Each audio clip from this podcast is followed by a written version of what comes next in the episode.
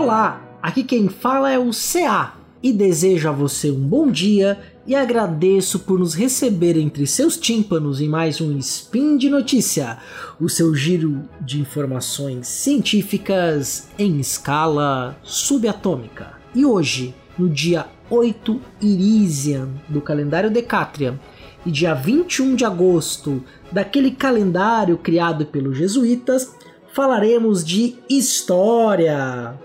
Tudo bem com vocês, gente? É sempre um prazer estar aqui no Spin de Notícia. Já passamos da marca de mil episódios trazendo informação de domingo a domingo, 7 por 7 para vocês. E hoje, para falar de história, eu vou falar de uma profissão, a profissão historiador a longa saga para que nós, historiadores, tivéssemos reconhecidos como uma profissão. Ou seja, o historiador passou a ser uma profissão que até 2020 não era. Então, roda a vinheta, Felipe! Speed Notícias! Speed Notícias!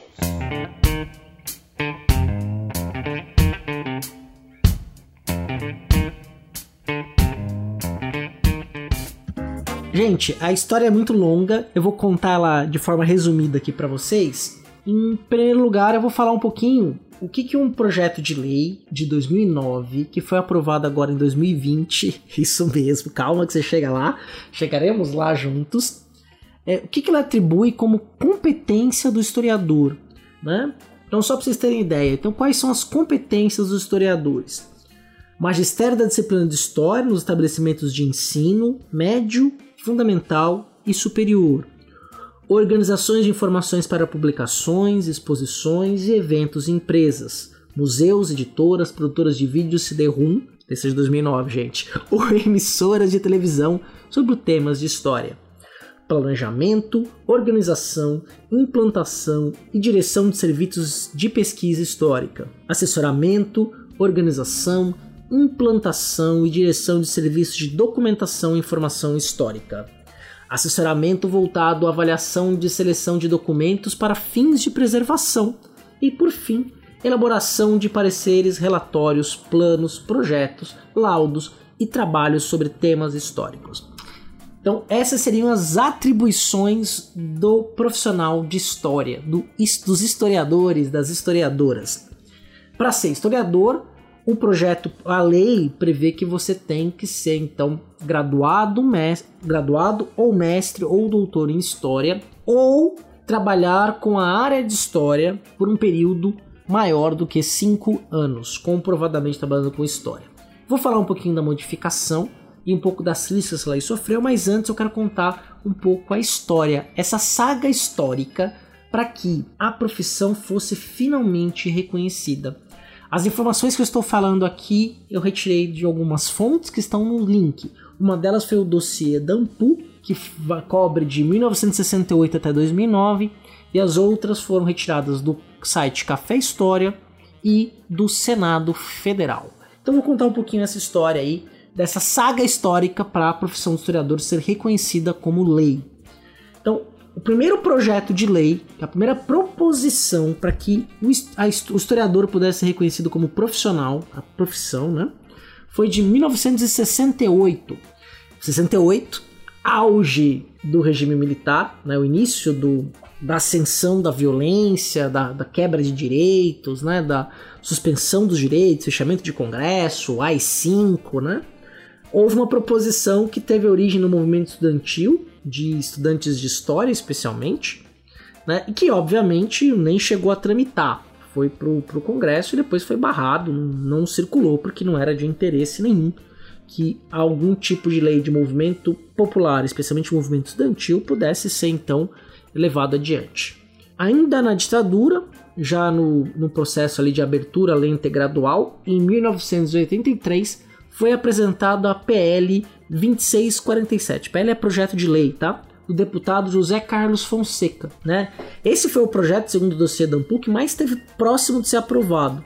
Ele chegou a ser aprovado na primeira votação na Câmara e essa primeira votação propôs algumas alterações de redação. Então ele foi enviado para ter uma nova redação Só um detalhe, só para vocês saberem: todo projeto de lei ele passa antes pela Comissão de Constituição e Justiça. Então tem uma comissão de trabalho, a comissão é composta por deputados, e se esse projeto de lei, né, de qualquer deputado, é, não é, ferir o que a Constituição diz, porque nenhuma lei pode ser contrária à Constituição, então ele é enviado às outras comissões da Câmara para votação, né? E eles vão discutir, não para votação, perdão, vão ser discutidos nessas comissões. Então passam por várias dessas comissões parlamentares. Um dia, quem sabe, faço aí um, um spin explicando para vocês como funciona o legislativo brasileiro, sobretudo federal, esse processo.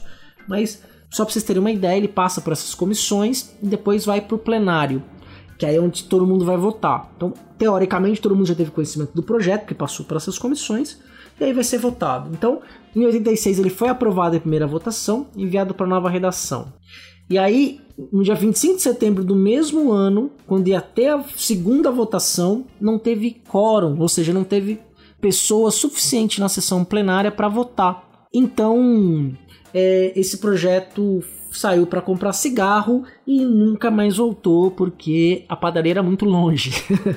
Ai, que piada ruim. Mas ele nunca mais foi levado ao plenário para ser votado. Em 89, então, ele foi arquivado porque foi determinado que todo projeto de lei que estivesse em circulação antes da, antes da aprovação da Constituição não poderia ser mais votado, porque ele já era automaticamente inconstitucional. Então precisaria ser então reproposto é, no Congresso Nacional para ser votado. Isso voltou a acontecer apenas em 1991, que o projeto foi proposto e arquivado no mesmo ano. Né? Então nem chegou a ser discutido, ele foi proposto, passou pela comissão e aí não teve votação, foi arquivado. Em 94, um novo projeto, que ele foi arquivado em 95 e desarquivado no mesmo ano. Por que, que ele foi arquivado em 95? Porque tem um, um, uma lei né, que diz que um projeto que é proposto numa legislatura e que não é votado dentro dessa legislatura deve ser arquivado. E ele pode ser desarquivado a partir de pedido de algum membro da Câmara. Ou seja, então você tem a legislatura que começa agora em 2018 vai até 2022. Então se algum deputado propôs um projeto de lei que não for votado até 2022, em 2023 ele é automaticamente arquivado, mas algum deputado pode pedir para desarquivar o projeto. Foi o que aconteceu. E aí ele ficou até 98, não foi ao plenário da Câmara, então acabou sendo arquivado. 99, uma nova tentativa, em 2002 foi arquivado. Em 2004, um novo projeto de lei. 2007, arquivado. No dossiê da Ampul dá detalhes, quem foi o propositor, quem foi o relator do projeto, por quais comissões de trabalho ela passou. Então eu estou fazendo só uma, uma breve explanação aqui rápida, né? Para você ter uma noção aí dessa saga. Então, ó, 68, 83, 91, 94, 99, 2004. Né, todas as arquivadas. Até que chegou em 2009, que você teve o projeto de lei 368/2009, de autoria do senador Paulo Paim. E ele teve uma, uma um ineditismo, porque ele nunca tinha sido proposto pelo Senado. Então, é, em 24 de setembro de 2009, o relator do projeto, o então senador Cristóvão Buarque, é, deu parecer favorável para que esse projeto fosse a votação. Aí, esse projeto seria votado em fevereiro de 2010, nos dias 19 e 24, só que ambas as vezes a votação do projeto foi adiada. No final de 2010 esse projeto foi aprovado no Senado, né? Então ele qual é o caminho? Aprovou no Senado, ele vai para a Câmara. Quando é aprovado na Câmara, ele vai para o Senado. O caminho é esse. Ele ficou de 2012 até 2015 sendo tramitado na Câmara, né? E aí, é, em 2015 houve um, alguns pedidos de autoração pela Câmara e ele só foi então ser votado no Senado em 2020.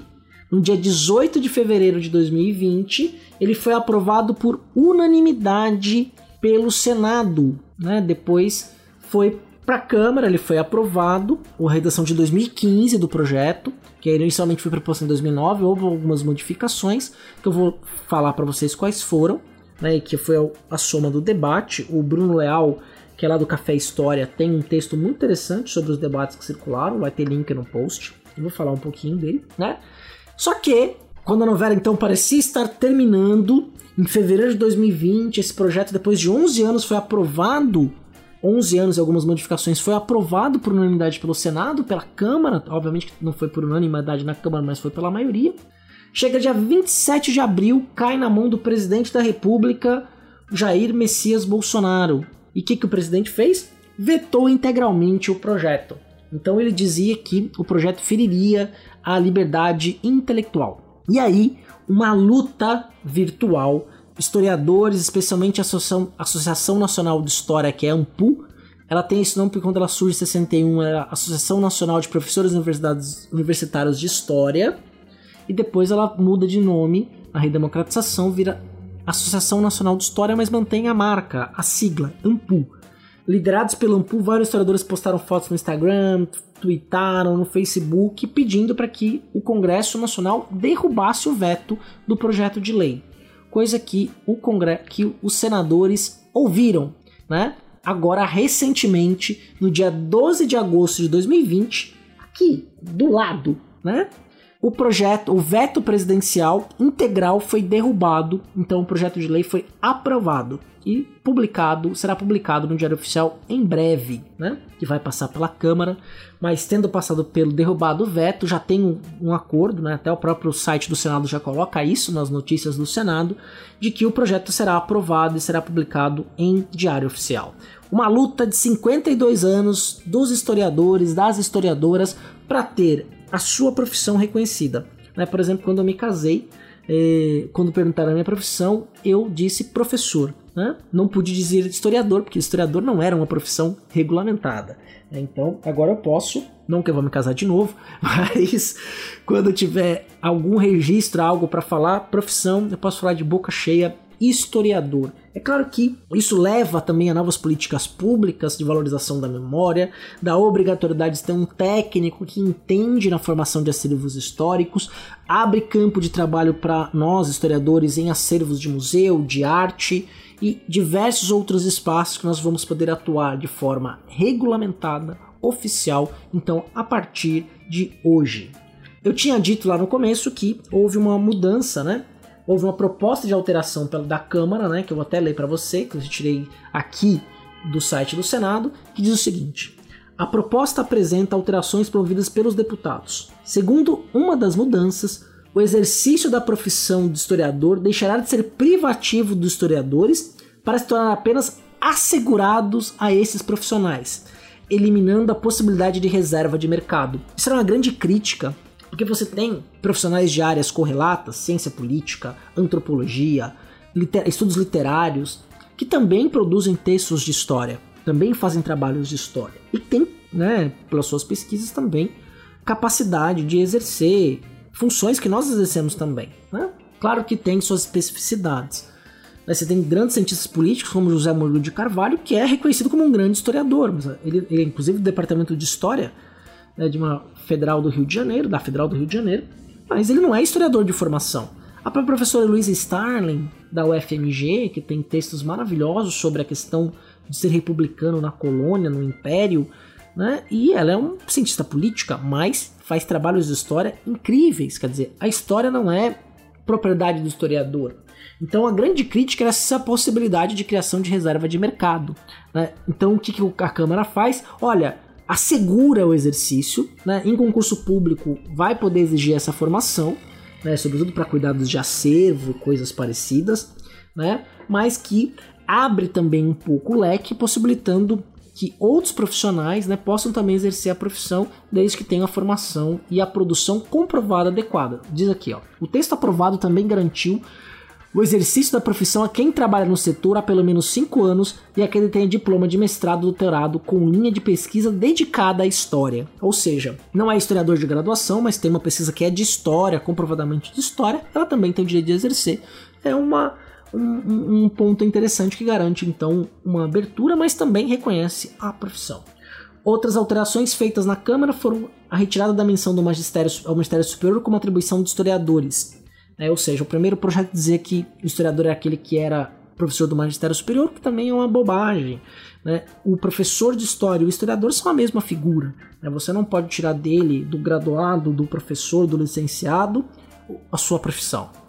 A exigência do para exercício de cargos e funções historiadores substituída pelo registro profissional e a retirada da referência de obrigatoriedade do registro pela Superintendência Regional do Trabalho, deixando a cargo da autoridade trabalhista competente. Então essas foram as alterações realizadas e tivemos então a profissionalização reconhecida. Então dediquei meu spin a isso para falar sobre a profissionalização do historiador depois de 52 anos.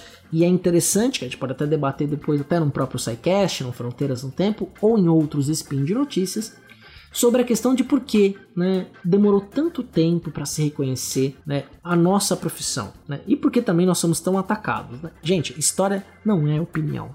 O historiador tem um trabalho árduo. É uma ciência, é uma área do saber que tem critérios rígidos, que tem é, uma série de elementos para você ter um texto validado como um texto de conhecimento. Então isso que é importante, o recado aqui. E por hoje é só. Lembro que todos os links comentados estão no post e eu gostaria também que você deixasse seu comentário lá, fizesse um elogio, uma crítica, uma declaração de amor, mandasse um beijinho pro papai, pra mãe e pra mim, ou pra Xuxa, pra quem você quiser. Ai, e você sabe, sempre é bom lembrar que esse podcast só é possível de acontecer por conta de seu apoio ao SciCast no Padrim, no Patreon e no PicPay. Um dos três ou nos três também, onde você achar melhor. Até amanhã, um beijo no seu coração, que todo dia tem spin de notícia, de domingo a domingo.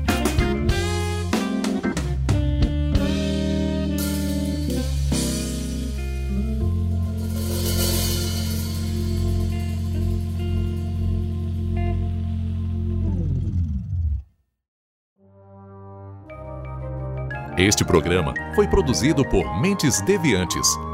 deviante.com.br.